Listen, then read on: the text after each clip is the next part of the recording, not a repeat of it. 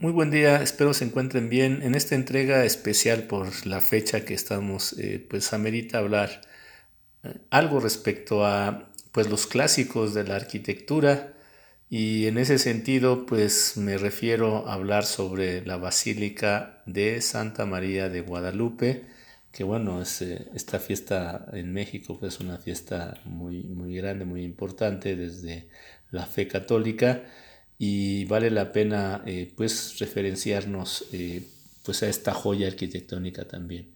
Esta basílica de Santa María de Guadalupe fue finalizada en el año de 1976 y ocupa actualmente un área de 10.000 metros cuadrados. Por ello es eh, pues el más grande recinto de la devoción católica en México fue construida a raíz de la necesidad de albergar a la imagen de la Virgen de Guadalupe y permitir el acceso a una mayor cantidad de peregrinos, ya que la inestabilidad del antiguo templo pues lo había vuelto peligroso para su uso debido a los eh, asentamientos diferenciales de esta construcción de mampostería simple. Eh, la basílica actual es una forma cuya planta es circular. Esta obra fue construida con eh, concreto armado para la estructura de la cubierta y con láminas de cobre para su recubrimiento, las que al estar eh, oxidadas le otorgan el característico color verde. Este edificio fue diseñado por los arquitectos eh, mexicanos Pedro Ramírez Vázquez, José Luis Benjur, Alejandro Schoenhofer y Fray Gabriel Chávez de la Mora.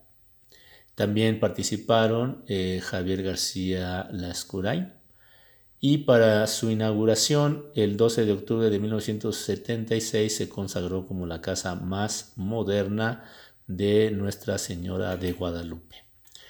La forma que sigue la arquitectura responde a su principal función, que es la de acoger a los miles y miles de peregrinos que en estos días visitan este importante recinto y que, bueno, van de todas partes del mundo. El proyecto arquitectónico de alguna manera comprende una nave central con un claro de 63 metros que elimina columnas intermedias también consta de dos capillas grandes, nueve pequeñas, un sótano y varios niveles para oficinas y dormitorios. La basílica se hizo a base circular y de apoyos eh, libres con 100 metros de diámetro para que el mayor número de visitantes pudiera participar en las celebraciones litúrgicas y por otro lado hacer posible que la imagen de la Virgen de Guadalupe se pueda apreciar desde todos los puntos interiores de la basílica. Dicha imagen se encuentra detrás del altar, bajo una cruz de importantes dimensiones, en un muro con acabado similar al plafón. Para una mejor visibilidad de la imagen se han construido eh, una pasarela por debajo del altar con bandas transportadoras que permite que los visitantes la puedan apreciar de mejor forma posible.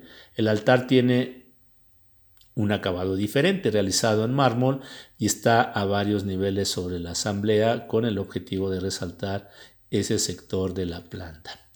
La cubierta, por su parte, al ser como una gran carpa, recuerda la tienda que usaban los judíos en su peregrinar por el desierto y es al mismo tiempo símbolo del manto de la Virgen que protege a quien la visita. La gran columna que le sirve de eje tiene 42 metros de altura y en su interior se encuentran las oficinas administrativas de la basílica. En el interior de este templo eh, caben alrededor de 10.000 personas ubicadas en la parte central y en las nueve capillas del piso superior que en caso necesario pueden presentarse para ceremonias distintas a la del altar mayor. Desde la capilla abierta del segundo piso que se dirige hacia el atrio, recordando a las que utilizaban los primeros frailes durante el siglo XVI, el número de asistentes aumenta a un total de 50.000. En el sótano de la basílica están las criptas con más de 15.000 nichos y 10 capillas para recordar a los difuntos que ahí descansan.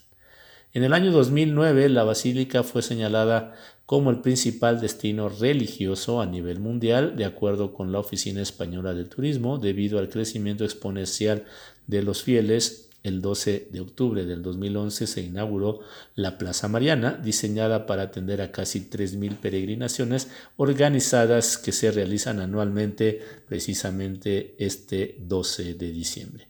Bueno, como verán, eh, detrás de pues este gran recinto eh, de la fe religiosa, pues hay también trabajo arduo de constructores, arquitectos, ingenieros que permitieron tener pues este recinto de manera eh, pues como lo conocemos la mayoría de los mexicanos. Nos vemos en la siguiente entrega. Muy buen día.